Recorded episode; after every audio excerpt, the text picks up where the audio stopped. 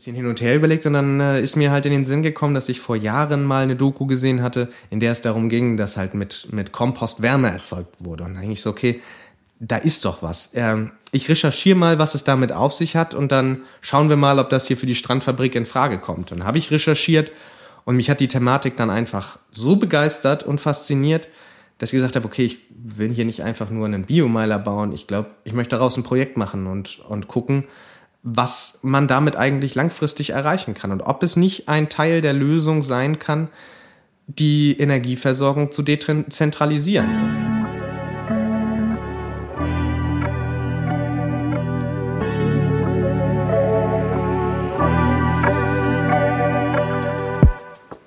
Moin bei Kieltopia, deinem Zukunftspodcast für Kiel.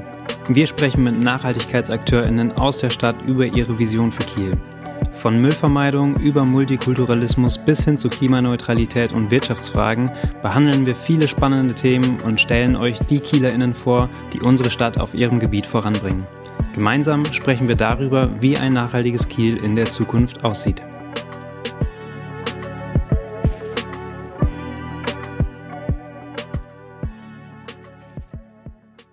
Ja, herzlich willkommen zur neuen Kiltopia Podcast Folge. Hier sind wie immer Elske und Nils. Wir sprechen heute über das Thema dezentrale Energieversorgung. Genau, ich habe mich mit Michael Schumacher zum Interview getroffen. Der hat das Projekt Innovat gegründet. Innovat wurde auch dieses Jahr beim Ideenwettbewerb von UVDU ausgezeichnet, genauso wie wir. Deswegen kennen wir die auch ein bisschen. Und wir fanden dieses Thema und die Idee, die die haben, so spannend, dass wir das unbedingt mit euch teilen wollten. Und deswegen, es lohnt es sich auf jeden Fall. Michel hat einiges Interessantes zu erzählen in dem Interview. Absolut. Bevor wir in das Interview springen, haben wir aber noch eine ganz wichtige Ankündigung. Genau, vielleicht habt ihr ja letzte Woche schon unsere Bonusfolge gehört über den Parking Day. Wir haben ein neues Teammitglied. Dan hat uns vor ein paar Wochen kontaktiert und hat gefragt, ob er ein bisschen bei Kiltopia mitmachen kann. Und jetzt äh, ist er Teil des Teams. So schnell kann es gehen. Richtig. Wir haben uns mega gefreut, dass Dan uns geschrieben hat. Der hat nämlich auch im Gegensatz zu uns schon die ein oder andere journalistische Erfahrung gemacht. Und der wird uns jetzt in Zukunft perfekt ergänzen, indem er über aktuelle Nachrichten aus Kiel berichten wird. Und die Berichte findet ihr dann, so wie jetzt die Parking Day Folge, sowohl als Podcast-Bonus-Folge, aber auch auf unserem Blog auf der Website. Also schaut da auf jeden Fall mal rein, es lohnt sich. Genau, und wenn ihr auch selber noch Interesse hättet, euch mal einzubringen bei Kieltopia, könnt ihr euch natürlich auch immer gerne bei uns melden. Wir sind immer offen für, für neue Leute und für neue Ideen. Dan hat jetzt einfach gezeigt, wie bereichernd das sein kann, wenn jemand mal mit neuen Ideen reinkommt und ein bisschen neuen Schwung in das Team bringt. Auf jeden Fall. Aber jetzt lass uns erstmal in das Interview reinhören. Genau, viel Spaß.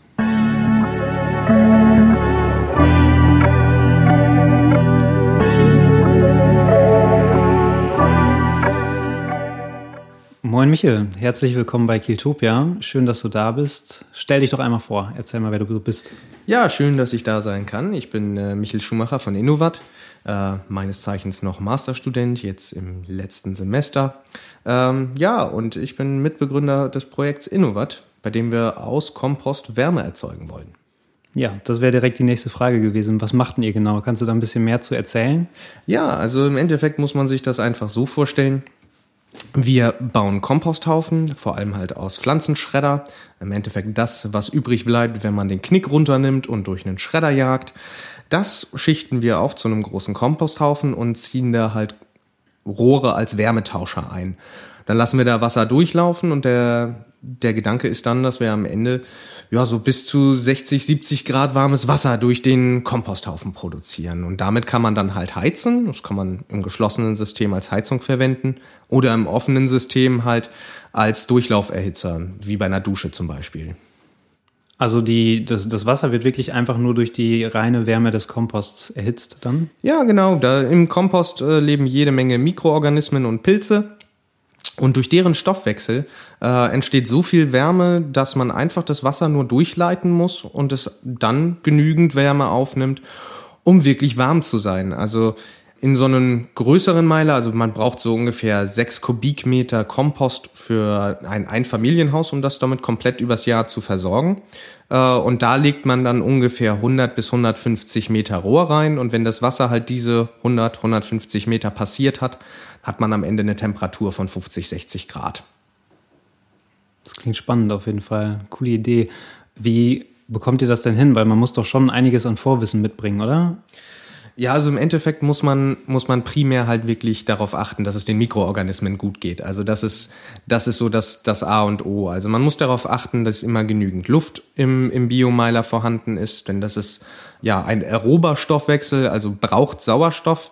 Sobald kein Sauerstoff mehr da ist, äh, fängt halt die Methanogenese an, also das, was wir so allgemein als Gestank wahrnehmen. Wenn der Biomeiler anfängt zu stinken, dann ist das ein Zeichen dafür, dass er nicht mehr gut funktioniert. Da kommt halt einfach kaum Wärme beim Stoffwechsel dann zustande. Also Sauerstoff muss immer drin sein, das Substrat muss immer, immer ordentlich feucht sein, auch das mögen die Mikroorganismen gern. Und man muss einfach aufpassen, dass man nie so viel Wärme abnimmt, dass die Temperatur unter einen kritischen Wert fällt und die Mikroorganismen sterben.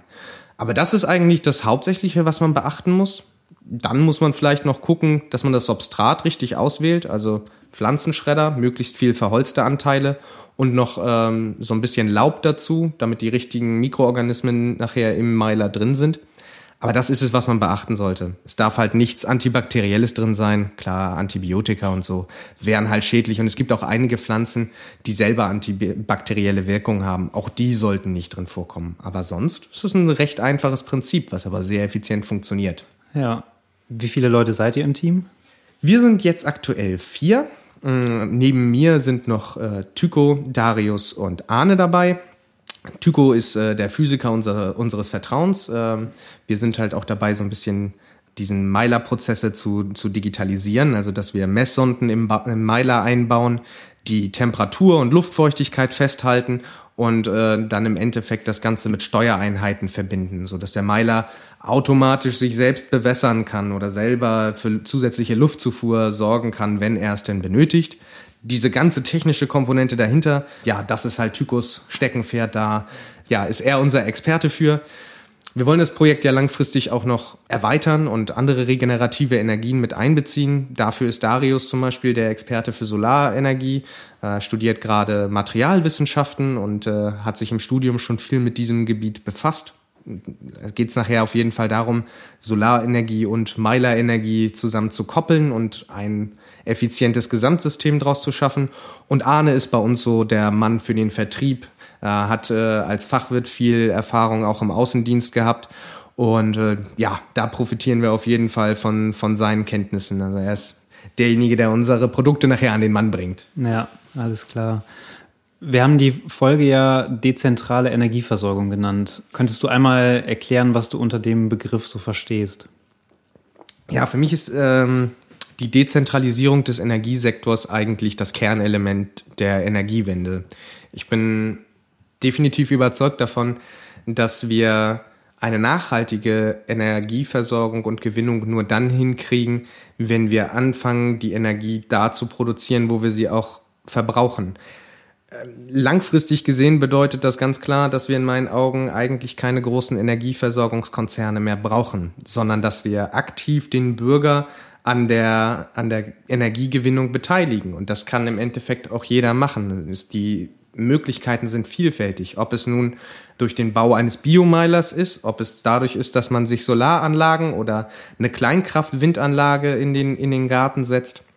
Die Möglichkeiten werden immer vielfältiger und auch vor allem immer kleinskaliger, wodurch es sich einfach immer mehr anbietet, dass, dass äh, ja, im Endeffekt du und ich in Zukunft unser, unser Haus einfach selbst versorgen können. Was dann an Überschuss übrig bleibt, ja, das kann man dann immer noch ins Netz einspeisen. Aber das ist so in meinen Augen der Grundgedanke, in den, den die Energiewende sich auf jeden Fall zu Herzen nehmen sollte. Ja, spannend. Also ich habe den Begriff jetzt wirklich vor ein paar Monaten erst das erste Mal gehört, glaube ich. Ähm, warum ist das denn besser? Weil das ist ja so ein Konzept, was wir jetzt gar nicht so kennen. Wir kennen das ja eigentlich nur, dass jetzt äh, RWE unseren Strom produziert. Ja, also in, in meinen Augen äh, der große Vorteil, den, den diese zentralisierten Energiekonzerne in der Vergangenheit gehabt haben, ist einfach, dass sie sehr große Mengen an Kapital akquirieren können und damit halt wirklich große Energieversorgungszentren aufbauen können, wie wir es aus der Kohlekraft und aus der Atomenergie kennen. Allerdings muss man einfach dazu sagen, dass dieses Energiegewinnungskonzept in beiden Fällen, sowohl bei Kohle als auch bei, bei Atomenergie, mit einem riesigen ökologischen Fußabdruck und sehr vielen Nachteilen für die kommenden Generationen verbunden ist. Also bei, bei Kohle ist es CO2, wissen wir alle, und bei, bei Atomkraft ist es halt, ja, der, der Atommüll, der halt auf über eine Million Jahre danach halt verwahrt werden muss. Da geben wir halt den künftigen Generationen ja einen, einen ziemlichen Debuff an die Hand. Etwas, wo, wo sie sich ihr ganzes Leben drum kümmern werden müssen, ohne dass sie jemals von der Energie, die erzeugt wurde, profitiert haben. Und das ist eigentlich mit der Hauptgrund aus meiner Sicht, weshalb es sich schon mal lohnt, generell kleinskaliger zu werden. Auf der anderen Seite ist es in meinem Verständnis auch einfach so, dass diese großen Energiekonzerne über die Maße von unserer Energiepolitik im letzten Jahrtausend, gerade zum Ende des letzten Jahrtausends, profitiert haben. Es fällt mir einfach schwer, dann, an, dann anzunehmen, dass ausgerechnet diese Konzerne Teil der Lösung sein sollen für das Problem, was sie selber verursacht haben.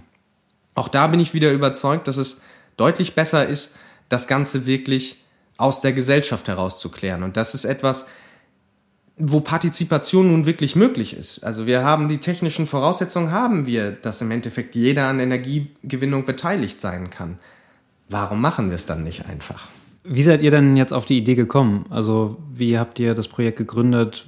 Woher kommt dieser Gedanke an eine dezentrale Energieversorgung? Ja, also ich sag mal, mit der, mit der Frage der Energiegewinnung habe ich mich halt persönlich einfach schon sehr lange beschäftigt und hatte immer irgendwie das Gefühl, dass ich, dass ich langfristig Lust habe, in die Richtung einen Beitrag zu leisten.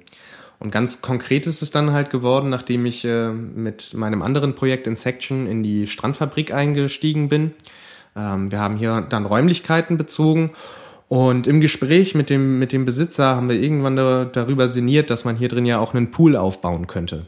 Und da stellte sich mir gleich die Frage, ja, sag mal, wie willst du diesen Pool dann beheizen? So ein Pool in der Industriehalle, schön und gut, aber der wird ganz schön kalt sein. Also, wie kriegen wir den beheizt? Und das auch noch möglichst nachhaltig, ohne da jetzt noch fossile Energie reinzupumpen in Luxusgut wie einen Pool also ein bisschen hin und her überlegt und dann äh, ist mir halt in den Sinn gekommen, dass ich vor Jahren mal eine Doku gesehen hatte, in der es darum ging, dass halt mit, mit Kompost Wärme erzeugt wurde. Und dann denke ich so, okay, da ist doch was. Ähm, ich recherchiere mal, was es damit auf sich hat und dann schauen wir mal, ob das hier für die Strandfabrik in Frage kommt. Dann habe ich recherchiert und mich hat die Thematik dann einfach so begeistert und fasziniert, dass ich gesagt habe, okay, ich will hier nicht einfach nur einen Biomeiler bauen. Ich glaube, ich möchte daraus ein Projekt machen und, und gucken, was man damit eigentlich langfristig erreichen kann und ob es nicht ein Teil der Lösung sein kann, die Energieversorgung zu dezentralisieren. Und ich muss sagen, jetzt wo ich mich eingängiger damit beschäftigt habe, ich bin davon überzeugt, dass es ein Baustein sein kann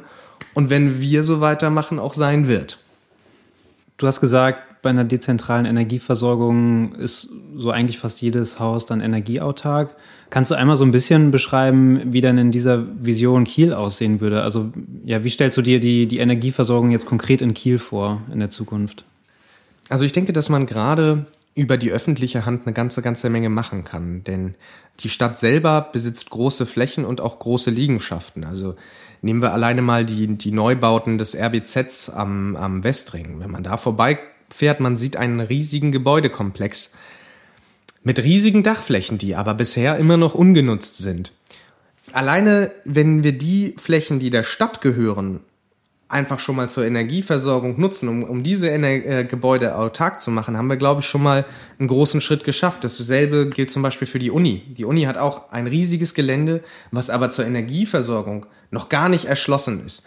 Das sind so die Sachen, bei denen ich mir vorstellen kann, dass vor allem schon in den nächsten Jahren, dass es anfängt, dort gezielt Energie selber zu gewinnen. Also das kann halt durch Solaranlagen sein, aber auch für den Platz, der wäre perfekt geeignet für Biomeiler. Bei der Uni selber hat man genügend Grünflächen drumherum, wo auch jede Menge Grünschnitt anfällt, der ja sowieso verbrannt wird. Also dieser Müll fällt jetzt schon an, er wird einfach verbrannt und nicht wirklich für die energetische Versorgung genutzt. Stattdessen könnte man ihn einfach an gesammelten Plätzen in größeren Biomeilern halt zu Wärme umwandeln, die man dann nutzt, um so etwas wie die Uni schon mal zu versorgen. Selbiges gilt natürlich auch für alle Privathäuser, die wir, die wir hier in der Stadt haben. Wir haben so viel Dachfläche, die für Solaranlagen geeignet wäre.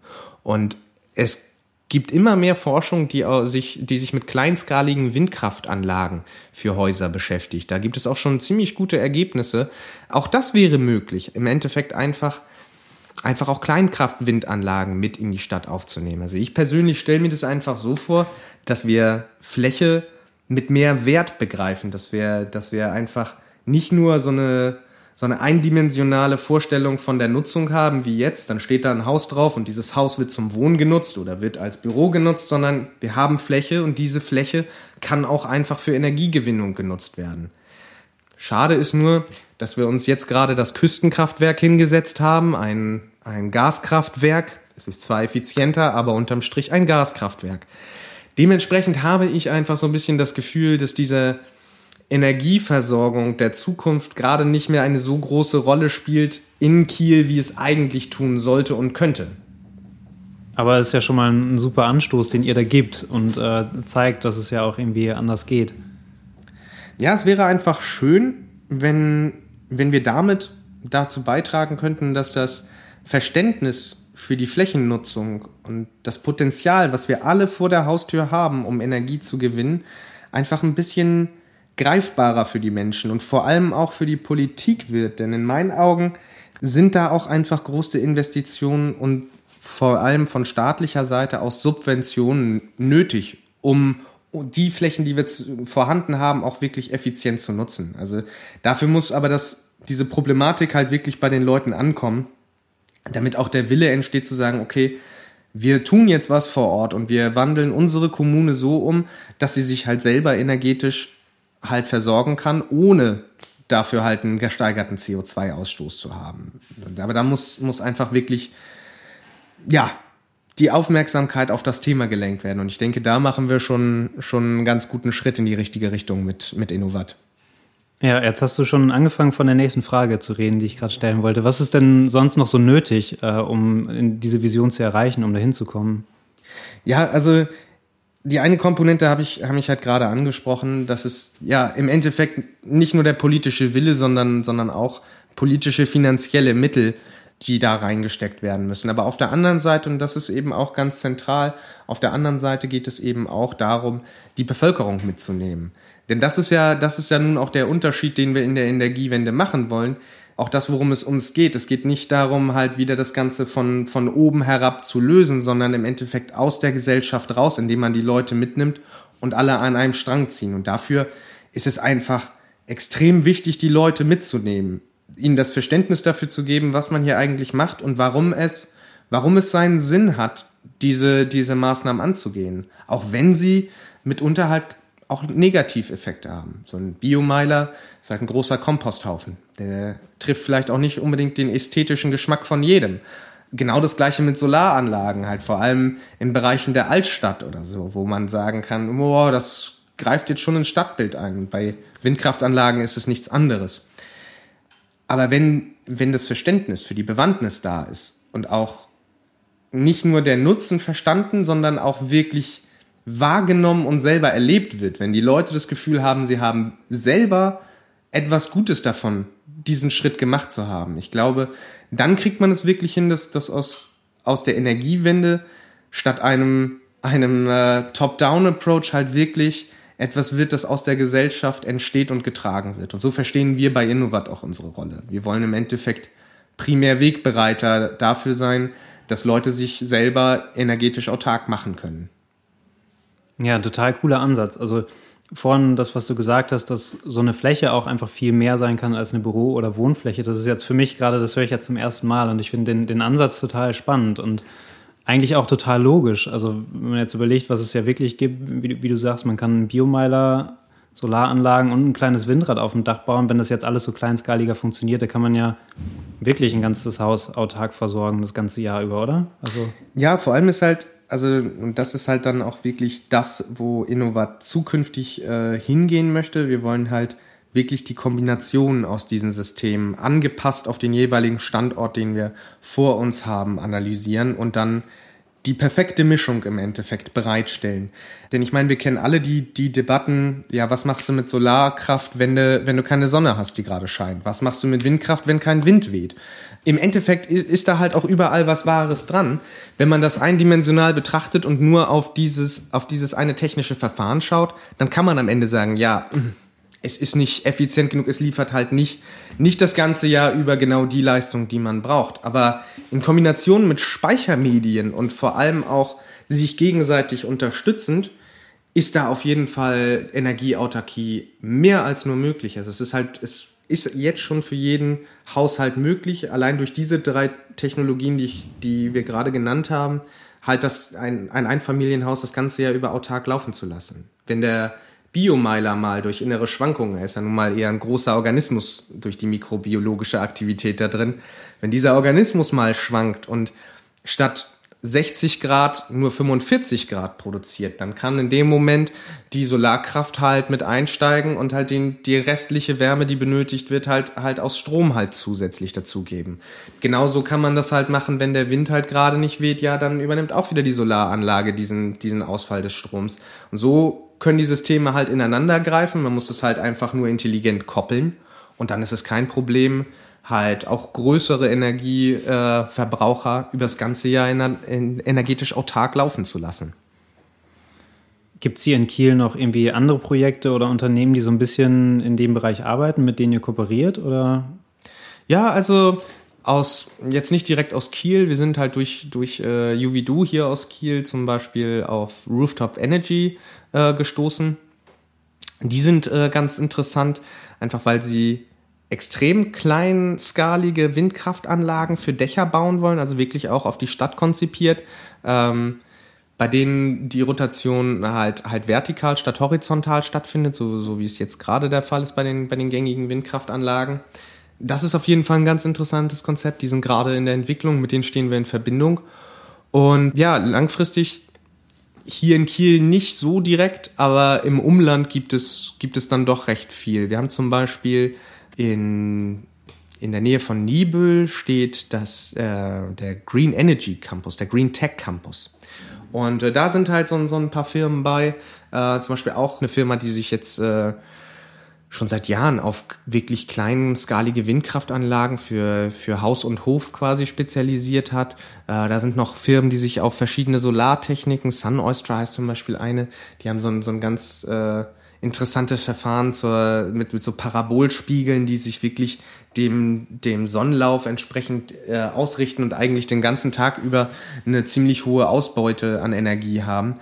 Also hier gibt es in der Region schon ziemlich viele, mit denen wir da äh, kooperieren können und wollen. Und das ist auch langfristig auf jeden Fall der Plan. Jetzt gerade sind wir eher noch in der Forschungsphase, dass wir erstmal den Biomiler selber so zum Laufen kriegen und auch digitalisiert kriegen, dass wir da ein Produkt haben, auf das wir absolut vertrauen und setzen können. Und sobald wir das erreicht haben, wollen wir dann halt gucken, dass wir uns mit Experten in, in Sachen Solarkraft und Windkraft zusammensetzen um halt dann ein schlüssiges Gesamtangebot anbieten zu können. Wie weit seid ihr da gerade mit, mit eurem Meiler? Ja, also wir haben jetzt äh, die ersten Forschungseinheiten hier gebaut. Äh, wir haben halt im Endeffekt so aus, aus alten Regenfässern, die haben wir mit einfach mit Kompostschredder gefüllt und haben uns selber Messsonden gebaut. Da sind halt Temperatur- und Luftfeuchtigkeitsfühler drin. Und die nehmen halt gerade alle 15 Minuten einmal sowohl für Temperatur als auch für Luftfeuchtigkeit einen Wert auf und speichern den. So, das war jetzt der erste Schritt, diese, diese Programmierung erstmal richtig zu machen, ein Programm zu schreiben, was das Ganze auslesen kann.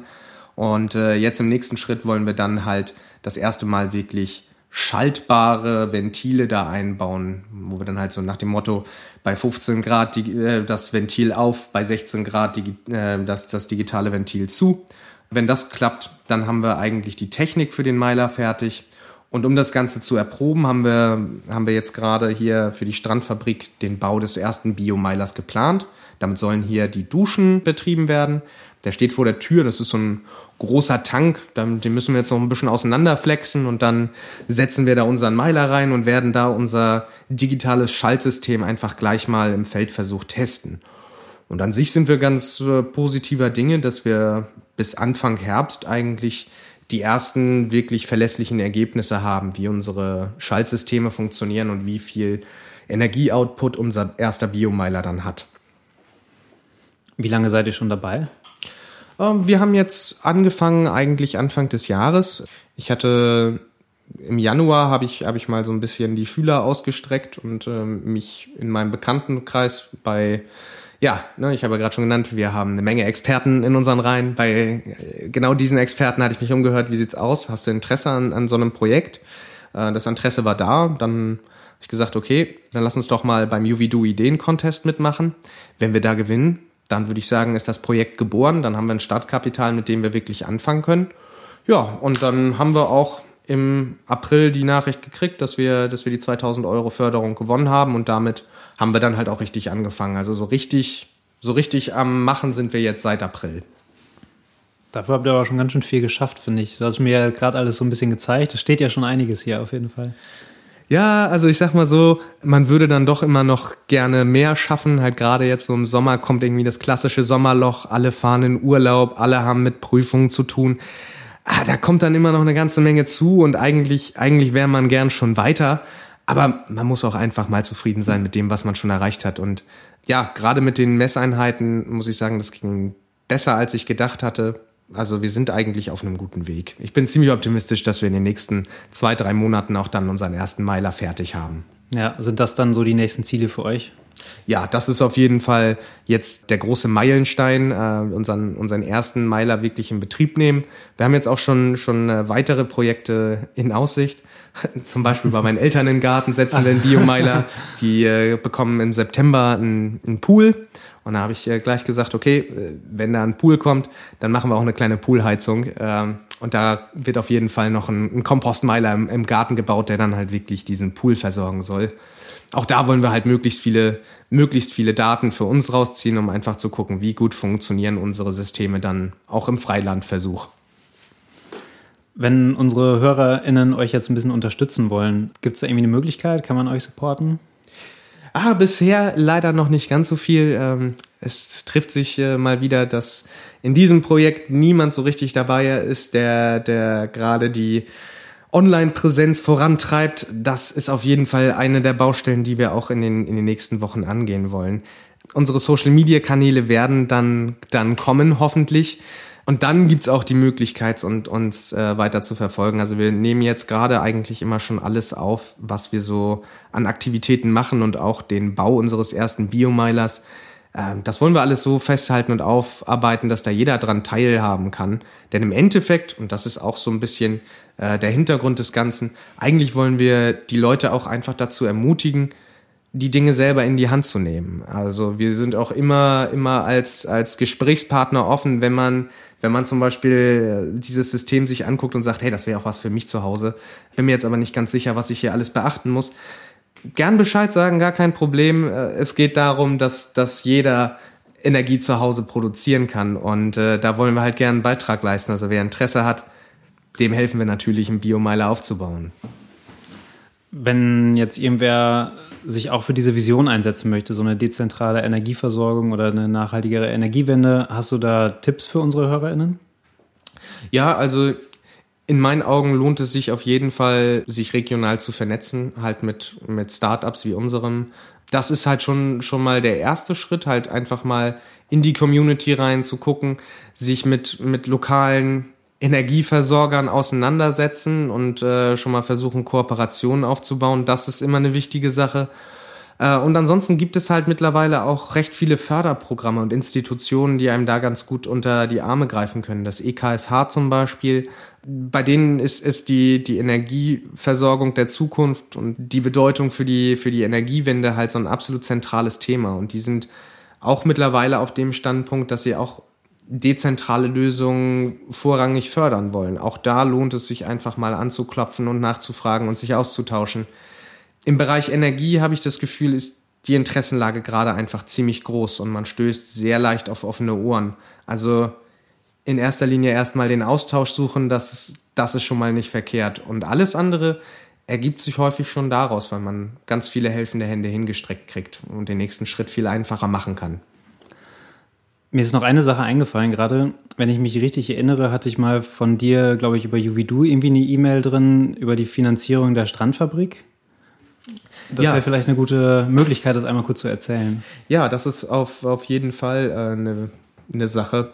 Äh, ich hole mal kurz ein bisschen aus, um einfach mal einen kleinen Einblick zu geben, was die Strandfabrik eigentlich ist und äh, was die Problematik dahinter gerade ist. Also die Strandfabrik ist halt im Endeffekt eine alte Fabrikhalle im, in Friedrichsort auf dem großen Industriegelände hier.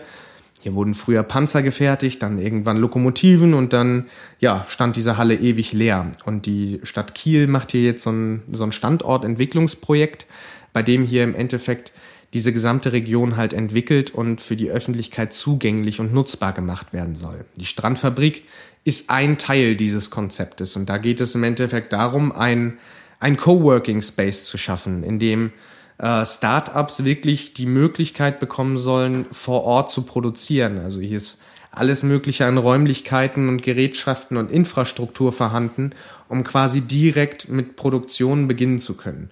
Jetzt hat es sich aber so ergeben, es ist halt eine alte Fabrikshalle und so Sachen wie Werkschutz spielen hier trotzdem einfach eine große Rolle. Und in den, in den vergangenen Wochen und Monaten sind hier in Schleswig-Holstein ja, so ein paar Hallen abgebrannt, die im Endeffekt ähnliches machen wie wir, wo auch viele Leute privat ihre Autos drin haben und schrauben. Auch das wird hier gemacht, hier wird viel an Bussen und so geschraubt. Nun ja, dadurch hat sich aber ergeben, äh, dass das Ganze hier äh, vom Bauordnungsamt halt nochmal noch mal genauer unter die Lupe genommen wurde, vor allem was so die Brandschutzmaßnahmen in dem Gebäudekomplex angehen.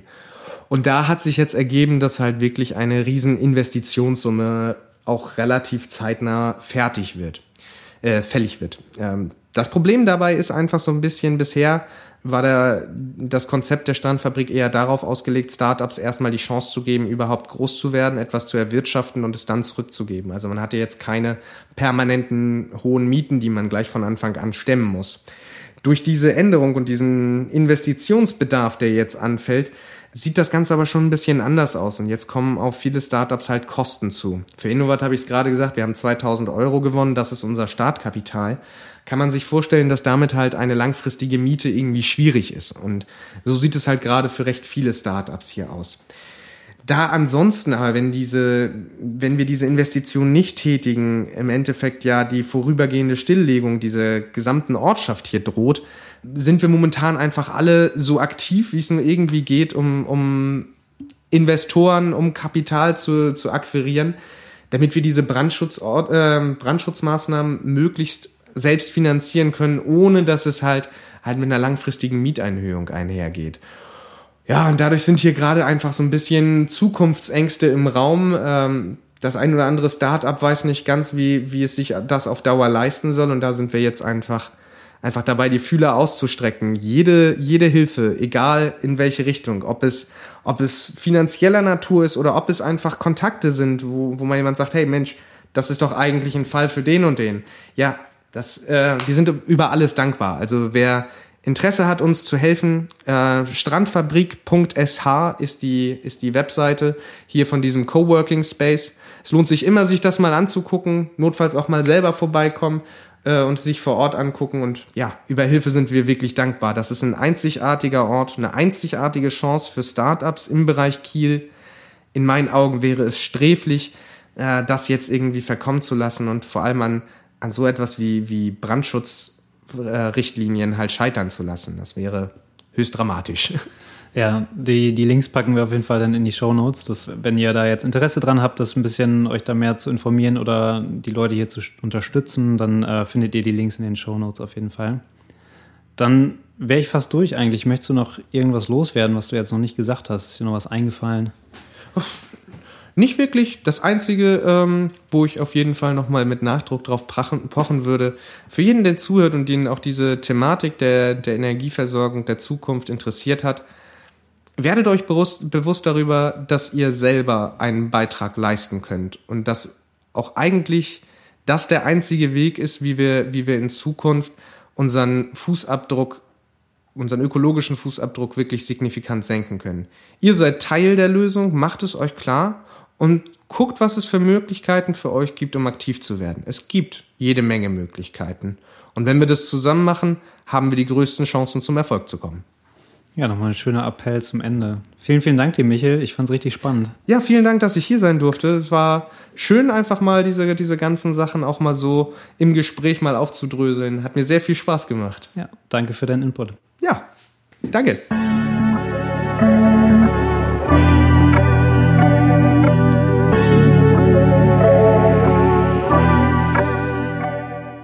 Ja, wie du schon angekündigt hast, ein super interessantes Gespräch. Ich habe auf jeden Fall super viel Neues gelernt und ich bin total begeistert von dieser Idee. Es klingt irgendwie alles so simpel für mich und so genial. Ja, das hat mir nochmal total gezeigt, wie viele innovative Ideen es vielleicht noch überall gibt, die man so gar nicht kennt. Also, weil es ja wirklich sehr, sehr simpel wirkt, aber es hat irgendwie noch nie so richtig jemand etablieren können. Und dann dachte ich so, okay, was was gibt es denn vielleicht noch in der Welt, was man, was man anders irgendwie auch für Energiegewinnung verwenden kann oder halt für ganz andere Sachen? Also ich glaube, also es hat einfach gezeigt, wie viele Möglichkeiten es vielleicht noch gibt. Und das, finde ich, macht Hoffnung auf jeden Fall. Ja, stimmt voll, was du sagst. Ich fand auch diesen Gemeinschaftsaspekt dabei so schön, dass sie sich mit anderen Menschen zusammentun, die ähnliche Ideen haben, mit einer sehr ähnlichen Vision und sich man und sie sich einfach zusammentun und gemeinsam was Größeres schaffen. Also wie sehr es sich lohnt, mit anderen über Ideen zu sprechen und ja, gemeinsam einfach noch was Größeres zu machen. Ja, ich fand auch der, deren Vision wirklich so cool, dass das schon so, dass die immer größer werden wollen. Das kann man ja vielleicht nochmal kurz zusammenfassen, dass ja eigentlich diese Biomeiler, das hat er mir nachher auch nochmal gesagt, das ist eigentlich so erstmal dieses erste Projekt, was die machen, um so ein Produkt zu haben, um starten zu können. Und das dann so der zweite langfristige Schritt, der wirklich ist, Standortanalysen zu machen und dann also für einen Haushalt eben zu analysieren, okay, welche Systeme gibt es hier und was passt hier. Und das finde ich halt so toll, dass das dann wirklich gemeinschaftlich stattfindet mit anderen Unternehmen. Ne? Ja, zum einen war diese Vision sehr konkret, wie du beschrieben hast, aber irgendwie auch viel größer. Also er sagt ja an einer Stelle, dass wir oder dass er sich wünscht, dass wir Flächen mit mehr Wert begreifen. Und das ist, lässt sich auf so viele Dinge übertragen. Also eine Dachfläche, wie wir sie heutzutage viel finden, denn alles wird nur noch mit Flachdach gebaut, kann nicht nur für Energieversorgung die Zentrale verwendet werden, aber auch als Aufenthaltsort oder anderweitig gestaltet werden. Auch da gibt es sicherlich, wie du sagst, tausende innovative Ideen. Und das fand ich irgendwie, ja, das nehme ich auf jeden Fall mit raus aus seiner Vision. Ja, das war für mich auch wirklich was sehr, sehr Schönes, was er gesagt hat, was ich so für mich mitgenommen habe. Ich stelle mir das auch sehr, sehr schön in Kiel vor, eigentlich, ne? wenn man sich das jetzt so vorstellt, dass irgendwie fast alle Häuser oder sehr, sehr viele möglichst autark mit Energie versorgt werden, dass es dezentraler stattfindet und dass einfach Flächen mehr Wert bekommen, ist schon, kann ich mir gut vorstellen für Kiel. Auf jeden Fall. Ich fand an der Stelle, ich fand in Bezug auf seine Vision auch total schön, dass er dazu aufgerufen hat, dass wir alle Dinge selber in die Hand nehmen, dass wir uns als Teil von Lösungen begreifen. Das ist jetzt auch wieder gar nicht nur auf die dezentrale Energieversorgung zu beziehen, sondern auf viele gesellschaftliche Prozesse. Und ich glaube, das ist einfach so ein grundlegendes Denken, das wir viel mehr etablieren sollten. Gerade weil in unserer Gesellschaft auch ganz oft so dieses Schuldzuschieben ein großes Ding ist und sich selber rausnehmen und sich selber einfach wirklich als Teil davon zu begreifen, kann, glaube ich, ganz viel in unserem Verhalten ändern. Ja, ja, wirklich. Also erinnere mich jetzt gerade, was du gesagt hast, auch ein bisschen an die letzte Folge bei den, mit den Resterittern, ja. wo er das gesagt hatte mit den Schulzuschreibungen. Und ja, das war, fand ich jetzt auch der wichtigste Tipp von Michel eigentlich, dass, dass wir uns wirklich dass wir erkennen müssen, wir sind Teil der Lösung. Und das fängt dann jetzt bei der Energieversorgung vielleicht damit an, dass wir auf Ökostrom umsteigen, falls wir keinen Ökostrom beziehen. Aber das kann ja weitergehen, dass wir dann unsere Fühler mal ausstrecken, okay, was für andere Energiesysteme gibt es denn, die wir, ne, hat unser Dach Potenzial für eine Solarfläche? Oder kann ich mir einen Biomeiler in den Garten setzen? Wer weiß das schon. Auf jeden Fall. Dahingehend fand ich aber auch ganz interessant, was er gesagt hat, dass er so eine große Wichtigkeit darin sieht, Menschen mitzunehmen, bei zum Beispiel auch politischen Entscheidungen und Verständnis bei der Bevölkerung zu schaffen. Also, dass man überhaupt erstmal konfrontiert wird mit solchen Ideen, weil wir oft festgefahren sind in irgendwelchen Systemen, zum Beispiel jetzt bei der Energieversorgung. Aber auch, ich musste ganz viel an die Solavi-Folge denken, weil auch da dieser dezentrale Aspekt eine ganz große Rolle gespielt hat und danach gestrebt wird. Und das ist, glaube ich, etwas, was in Deutschland noch gar nicht so thematisiert wird, irgendwie in der breiten Gesellschaft, diese dezentrale Versorgung, aber eigentlich ein total interessanter Gedanke ist, der auf viele Bereiche anwendbar ist. Ja, das habe ich auch gerade gedacht, dass viele Dinge jetzt aus dem Interview wirklich auf verschiedene, auf verschiedene Dinge angewandt werden können, dass die wirklich allgemeingültiger sind und gerade für eine nachhaltigere Zukunft unglaublich wichtig sind. Ich hätte jetzt noch einen Hinweis zur dezentralen Energieversorgung, einen kleinen Filmtipp, den wir auch über Juvidu mal geschaut haben. 2040 heißt er, wenn ich mich richtig erinnere. Wir verlinken den auf jeden Fall in den Show Notes. Ist von einem australischen Filmemacher, der sich nach Lösungen umgeschaut hat, nach Utopien für eine bessere Zukunft und diese quasi filmisch dargestellt hat. Das ist sowieso sehr sehenswert, weil man einfach wirklich diese Zukunftsvision visuell dargestellt bekommt. Und in einer von dieser Visionen ging es auch um die zentrale Energieversorgung, wo ein Student, ich meine aus Bangladesch, dort in den Dörfern ein sehr, sehr einfaches System gebaut hat, dass sich die BewohnerInnen selber eine Solarplatte aufs Dach bauen können mit einem ja, ziemlich simpel selbstanwendbarem System, dass die ihre eigene Energie beziehen können, aber auch diese untereinander handeln können. Und Warum das da so wichtig war, ist halt wegen Naturschäden, Naturkatastrophen kann man auch sagen.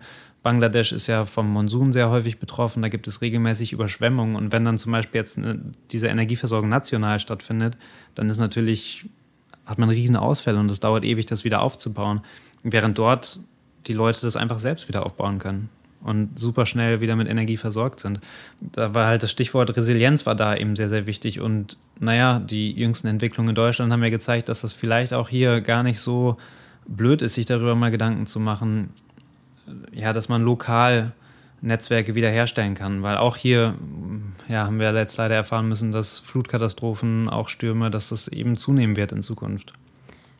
Genau daran habe ich auch gerade gedacht. Also, dass viele solche Dinge einem immer so fern scheinen, aber wie wir sehen, auch jetzt uns in Zukunft wahrscheinlich häufiger betreffen werden. Und das macht diesen, vielleicht führt es tatsächlich dazu, dass dieser dezentrale Aspekt ähm, auch jetzt in Deutschland oder in anderen europäischen Ländern mehr Anklang findet.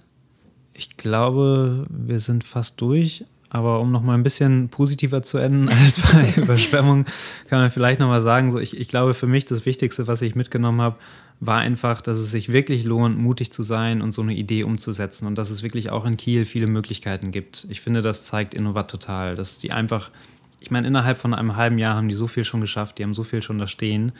Ja, und dass es eben mit der Strandfabrik zum Beispiel und Juvidu einfach tolle Angebote gibt, die sowas hier ermöglichen. Stimmt. Es ist auf jeden Fall eine super inspirierende Folge, finde ich, mal wieder gewesen, weil sie so schön zeigt, dass wenn man eine coole Idee hat und Potenzial in einer Sache sieht, dass es sich lohnt, einfach mal auszuprobieren. Und wie du gerade sagst, in Kiel gibt es tolle Infrastrukturen dafür, ein tolles Netzwerk an Leuten. Deswegen ja auch die Tipps von Michel. Vernetzt euch, sprecht mit Leuten über eure Ideen. Und ich möchte an dieser Stelle auch wirklich nochmal Yubidu hervorheben. Ich glaube, das haben wir noch gar nicht so richtig in der Folge gemacht. Ja, das stimmt, ja. Dabei ist das so ein tolles Konzept. Also wir, wir sind, glaube ich, alle riesige Fans von Yubidu, ähm, weil es einfach total niedrigschwellig Angebote schafft. Also vor allem durch die Akademie, wo kostenlose Workshops in verschiedensten Bereichen angeboten werden. Also von Social Media Marketing zu Gründung, zu was auch immer, persönliche Entwicklungsthemen, auch viele feministische Workshops, was ich richtig cool finde. Und da lohnt es sich auf jeden Fall mal vorbeizuschauen, weil es ist so breit, das Angebot. Da findet auf jeden Fall jeder und jeder von euch was ja, von dem Input bis dann zum Ideenwettbewerb mit einer konkreten finanziellen Förderung findet ihr da wirklich alles, um, um euer Projekt zu starten und umzusetzen. Das ist wirklich sehr, sehr hilfreich und ja, ohne die wird es ja uns auch nicht geben. Ne? Also kann man auch mal so sagen. ja, ich würde sagen, das wär's, oder? Ja. Wir hoffen auf jeden Fall, dass ihr mindestens genauso inspiriert äh, seid wie wir und einiges mitnehmen konntet mal wieder. Und ansonsten würde ich sagen, hören wir uns in zwei Wochen. Ja, genau. Da sprechen wir dann mit Rematter über die bessere Nutzung von lokalen Reststoffen. Ich glaube, so kann man es nennen.